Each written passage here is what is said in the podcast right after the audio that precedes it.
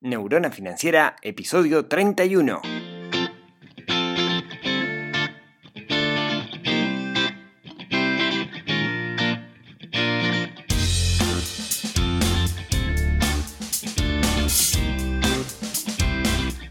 Bienvenidos al podcast de Neurona Financiera, donde intentamos dominar el sutil arte del dinero.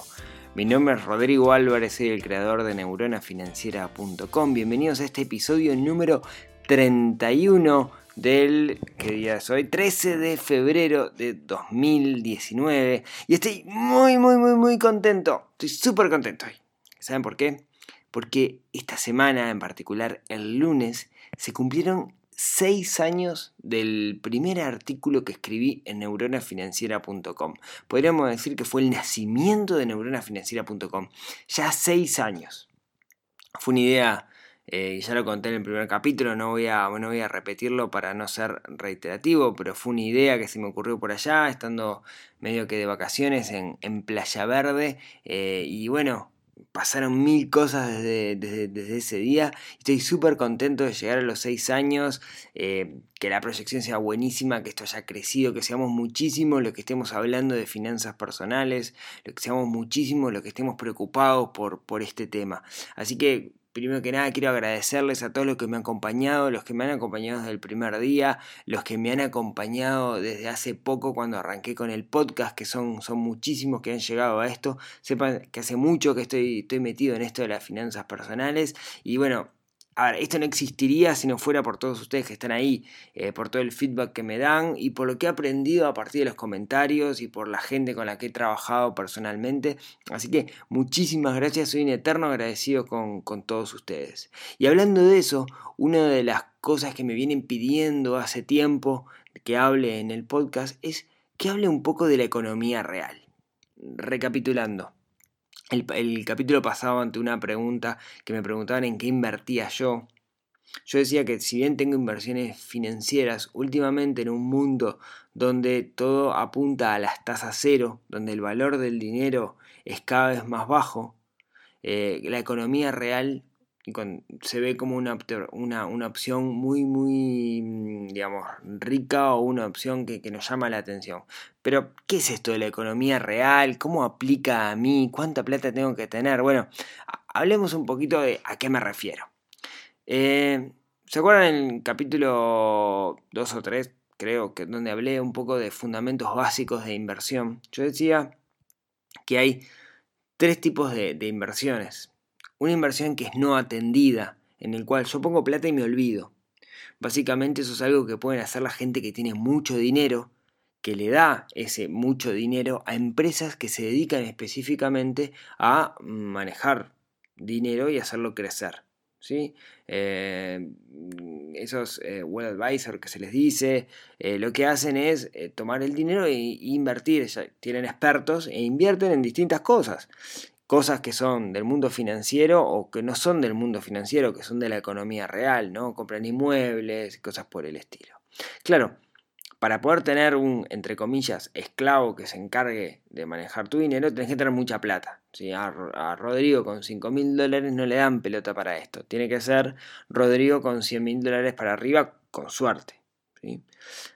Entonces, ¿cuál es la otra alternativa? Bueno, una inversión pseudo atendida, que es lo que venimos hablando hasta ahora, que es, bueno, yo no me dedico específicamente a invertir, pero sí le dedico un poco de tiempo, el que puedo, en ver cuáles son los recursos en los cuales yo puedo invertir. Entonces, sé que están los bonos en unidades indexadas, sé que están los bonos corporativos en dólares o bonos estatales en dólares, sé que cada tanto hay fideicomisos, entonces veo que está esto de UTE, o está mi cheque, o está cualquier cosa que salga por ahí que permite inversiones minoristas, que yo puedo ir con mis 2.000, 3.000 dólares, con mis 2.000 pesos o 20.000 pesos o con lo que sea y poder invertir. ¿sí? Y hay otra que, nunca hemos hablado hasta ahora o le hemos pasado muy al, muy al tuntún, que es la inversión atendida, que es cuando yo le dedico tiempo a la inversión. O sea, lo que estoy invirtiendo es el, el par dinero-tiempo. O sea, yo tengo plata, y pero a esa plata, ya sea poca o mucha, dependiendo cuál sea el negocio, yo le dedico además mi tiempo. ¿sí? Entonces, em, como yo decía, ¿no? Eh, analicemos un poco lo que venimos hablando hasta ahora, que son las inversiones financieras. Eh, no sé, hablemos de renta fija, por ejemplo, ¿no? Bonos. Hoy los bonos de Uruguay, por ejemplo, de unidades indexadas, están pagando un 2%, o sea, le, pagamos, le ganamos un 2% sobre la inflación. Y, para entrar tenemos que tener al menos 10.000 unidades indexadas, dependiendo del corredor. Estamos hablando de unos 40.000 pesos, 1.300 dólares, un poquito menos. ¿sí? Pero estamos hablando de que mm, lo que se gana le gana un poco a la inflación, pero para poder aplicar interés compuesto con eso, o usamos mucho tiempo o buscamos que esa tasa crezca. ¿sí? Después la otra alternativa, digamos, si hablamos de inversiones financieras, es también el tema de bolsa, que es interesante y vamos a seguir hablando de bolsa, hablamos de value investing, ¿sí? Eh, pero la realidad es que en bolsa, a menos que, tenga, sigamos a alguien, tenemos que dedicarle tiempo. A ver, yo, le tengo, les, confieso que les tengo como, como pánico cuando aparecen gurúes con fórmulas mágicas para ganar siempre en bolsa. ¿Ah? Tengo unos amigos, por ejemplo, que el otro día, que tienen su negocio y les va bien con su negocio. Y el otro día venía y me decía, no, ¿sabes qué tenemos que hacer? Tenemos que invertir en bolsa. Y claro, no, están metidos en el tema, ¿no? Entonces yo le pregunto, ¿de dónde sacaste esto? Tengo un amigo que está ganando mucha plata. Y eso es lo peor que puede pasar. Este, guiarse por, por gente o por gurúes que vienen con fórmulas mágicas y decir, bueno, esto es lo que tengo que hacer y esta es la, forma que tengo de ganar dinero. Yo le tengo, le tengo como, como, como, cierto recelo a, los gurúes que tienen, vienen con fórmulas mágicas. No creo en las fórmulas mágicas, creo en el laburo. ¿sí? Entonces, eh, a ver, ¿la bolsa es válida? Sí, es súper válida. ¿Es timba? Bueno, sí, tiene, tiene su, grado de timba eh, y hay gente que dice yo puedo tener cierta certeza más que otros dependiendo del método que uso, etc. ¿sí? Lo mismo pasa con el trading, que es como la bolsa, pero comprar y vender en el mismo día. Yo, la gente que yo conozco que gana dinero con trading es porque estudió muchos años. Tengo amigos que hicieron cursos, dos años después, hoy todavía no están ganando dinero, otros sí. Conozco gente que sí gana dinero, pero conozco muchísimos que pierden, ¿no?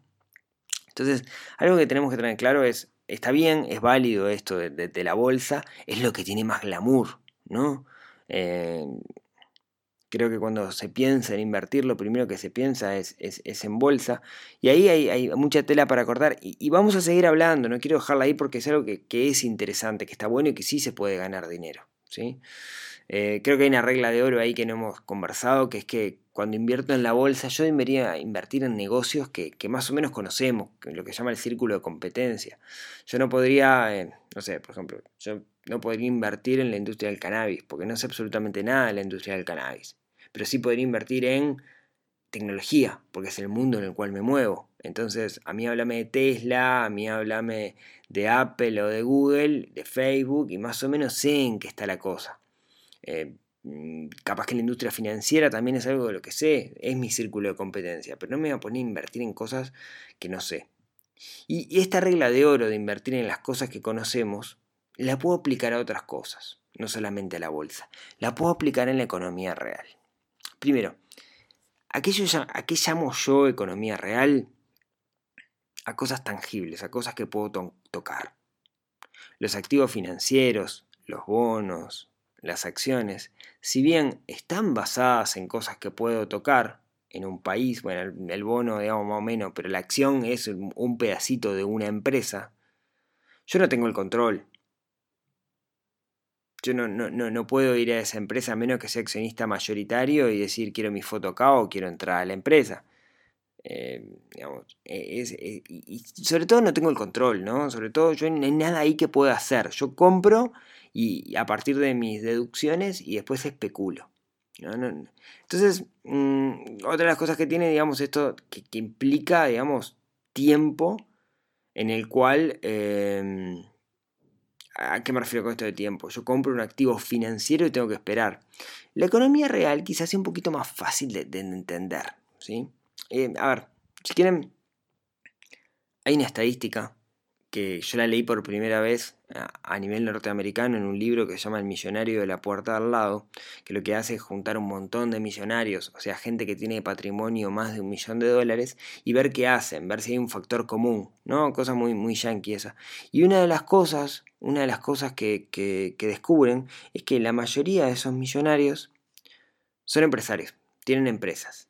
No, no empresas multinacionales, digamos. Eventualmente lo que es para nosotros una, una pyme. Y eso es la economía real. A eso yo me refiero con invertir en la economía real. Tener una empresa de repente. No es la única opción como vamos a ver ahora. Pero lo que voy es invertir en la economía real, es invertir en cosas que se pueden tocar, que tienen mucho menos glamour, como yo les decía recién. Pero es invertir en empresas, en comprar y vender cosas, en tener parte de una empresa, por ejemplo. ¿Sí? Hay, muchísimas, hay muchísimas opciones. ¿ah? Ustedes me podrían decir, bueno, por ejemplo, los bienes raíces son, un, son parte de la economía real y sí, comprar una casa, por ejemplo, y, después venderla más cara porque la arreglé o porque especulé o alquilarla, es parte de la economía real. Una inversión ganadera. Bueno, y sí es, entre comillas, porque tenemos un intermediario, ¿no? Y yo cuando me refiero a esto de economía real, lo que quiero decir es cosas que podemos hacer nosotros y que nosotros tenemos el control. La inversión ganadera es como un, paquete financiero, en realidad. Yo compro algo y, y, espero que alguien haga operar eso. Es como comprar una acción de una empresa, de cierta forma. Entonces, mm, hasta ahí es economía real para mí. Yo me refiero, ya les digo, a abrir una empresa o a hacer pequeños negocios, ¿sí? Pero el problema que tiene, como les decía, es que de cierta forma está mal visto. Por ejemplo, eh, ¿cuántos de ustedes subirían un ómnibus a vender algo? Seguramente dirían, no, ni loco. Pero de repente, si yo les demuestro que la ganancia que tiene esa persona que, sube el ómnibus es bastante, porque compra eh, su caja de, de, no sé, de pastillas, este, la compra muy barata y después la vendes por unidad y gana dinero, igual no lo harían.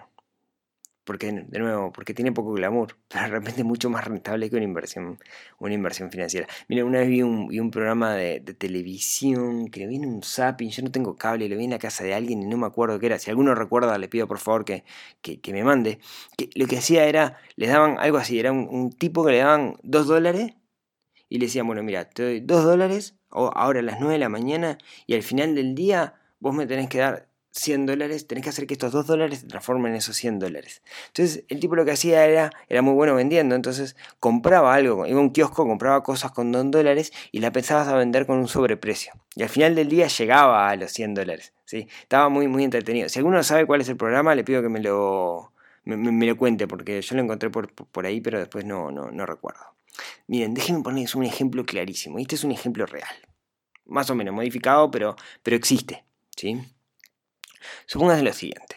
Supónganse que su familia vive en Colonia de Sacramento. Para los que no están en Uruguay, Colonia de Sacramento es una ciudad que está a 180 kilómetros de Montevideo, al oeste, que tiene la particularidad de que tiene muy buena industria lechera y son donde se producen los quesos, a mi entender, más ricos de, de Uruguay.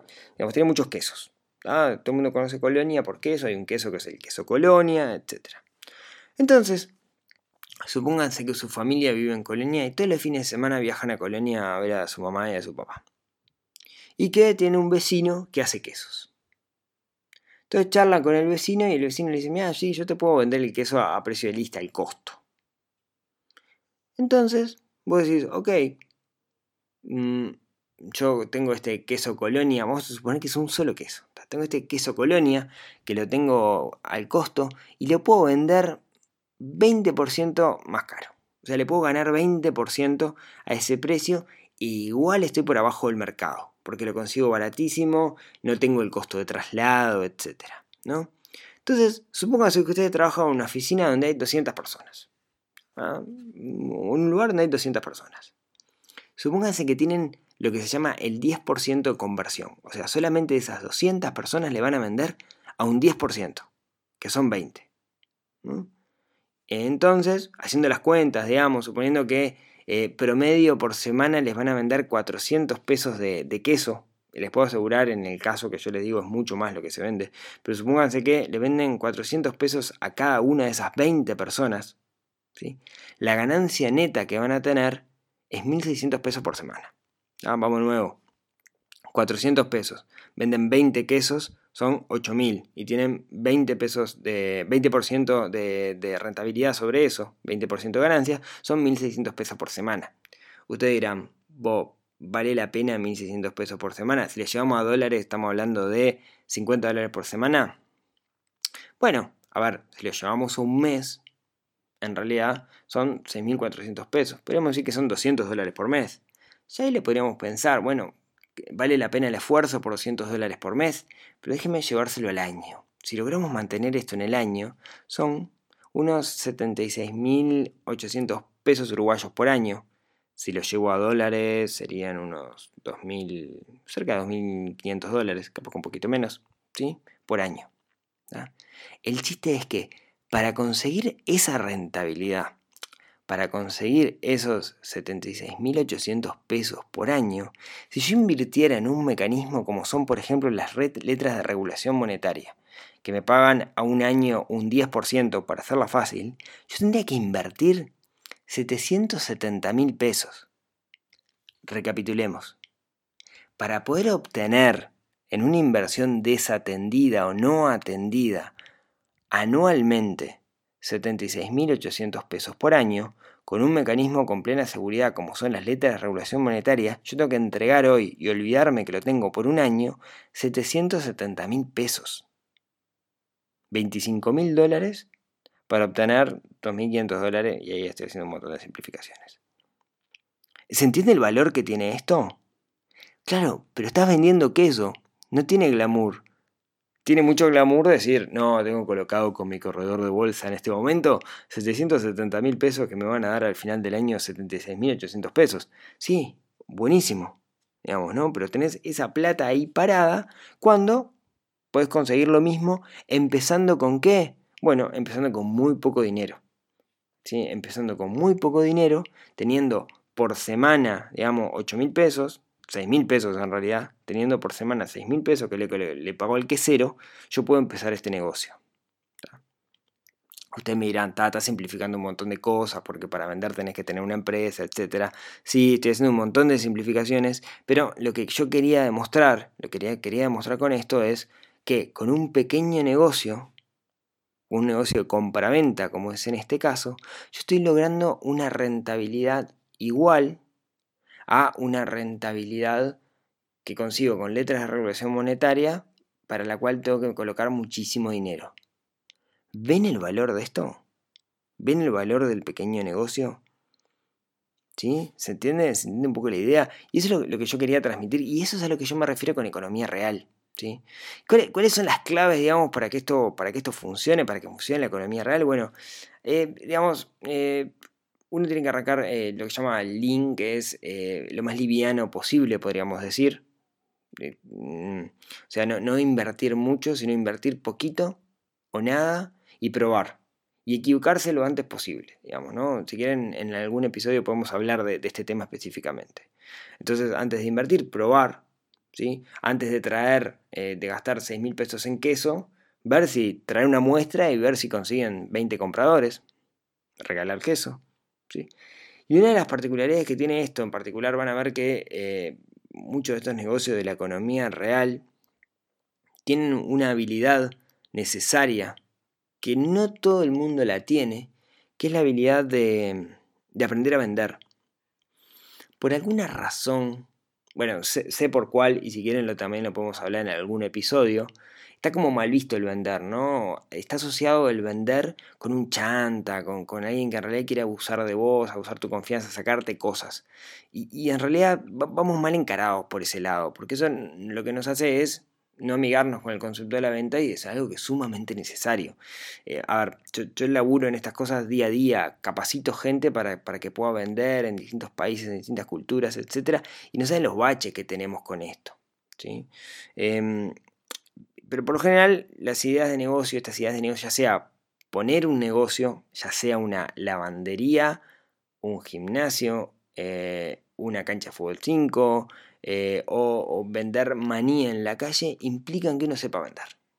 Y no, quiero decir que es un arte, porque yo no sabía vender y, tuve que aprender, y no sé si los artes se aprenden, me parece que es más una ciencia, y, pero se puede aprender, sí se puede aprender. Em, creo que ideas de negocio como esta, como es la del queso, hay muchísimas, a mí se me ocurren miles. Eh, y una de las cosas que les quería preguntar era, ¿les interesa que hablemos de esto? Porque en realidad escapa un poco a la temática de, finanzas personales, ¿no? Es invertir en negocios. A mí me parece que es sumamente interesante que nos podría llegar a aportar mucho valor que, por ejemplo, tomemos un episodio al, mes y hablemos de una idea de negocio y cómo sería desarrollarla. Y si quieren, después ustedes la implementan. Eh, me parece que estaría, muy bueno, ya sea en negocios en economía real, haciendo uso de, medios digitales, quizás yo sé, bastante del tema y me animo a hablar de eso, así que si les interesa díganme, ¿sí? Si no, seguimos hablando meramente de finanzas personales. Esto está relacionado con finanzas personales, pero me estoy yendo un poco al desarrollo de negocios, que no sé si es lo que a ustedes les interesa cuando están escuchando este podcast. Así que... Eh, Dejen algún comentario o neuronafinanciera.com barra contacto si les interesa que hablemos de desarrollo de negocios. ¿sí? De estos, pero no de negocios de, ah, quiero hablar de la gran empresa. Em, como yo les decía, yo estoy invirtiendo en cosas de la economía real, eh, estoy haciendo mucha experiencia, todavía no, no, puedo hablar mucho del tema, pero eh, a pedido de, mis socios, pero básicamente compré una participación eh, dentro de, invertí en una empresa, digamos, tengo una parte de una empresa eh, y más adelante, digamos, cuando esté un poco más maduro el tema, les, puedo contar de, qué se trata y qué es lo que estoy haciendo y por qué lo hice y cómo lo evalué, etcétera. Me parece que es un tema que está interesante, pero díganme si a ustedes les interesa. Si no, podemos seguir hablando de finanzas personales, pero me parece que hay mucha gente interesada en el tema de inversión y que se está rumbeando para el lado de la inversión financiera desatendida cuando la inversión atendida, que tiene menos marketing, que tiene menos glamour es la que da más rentabilidad o la que nos permite empezar con menos dinero. Si les interesa, empezamos a tocar estos temas. Una de las cosas buenas que tiene esto, además, este tipo de inversión con poco glamour, con poco marketing, es que el riesgo es sumamente controlado.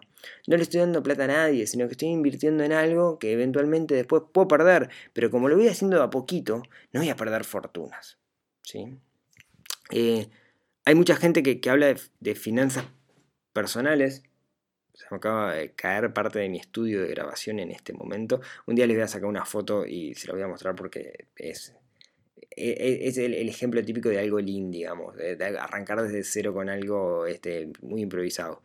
Eh, si, me escucha raro es porque se me cayó una pared de mi estudio que es un almohadón. Bueno, perdón.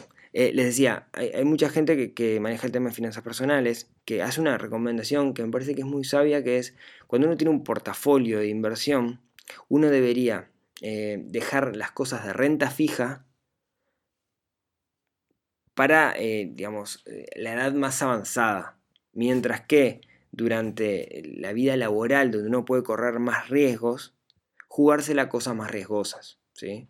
Por ejemplo, si tengo, no sé, este, si tengo 40 años, tener un portafolio de 80% cosas riesgosas y un 20% de cosas, por ejemplo, renta fija que sean seguras.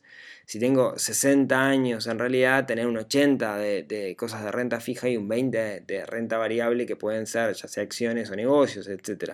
Y acá vale lo mismo. ¿sí?